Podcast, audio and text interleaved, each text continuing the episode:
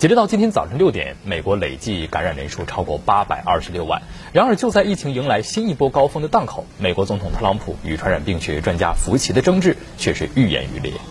疫情再度反弹，福奇近日在接受美国媒体专访时，直指白宫防疫不力，并大吐苦水，称白宫限制他在媒体上露面，自己还因发表收紧限制措施的建议遭到死亡威胁，连出门锻炼都需要联邦特工的陪同。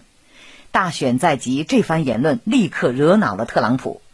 美媒披露他与竞选团队的一段通话录音，期间特朗普将福奇称为一场灾难。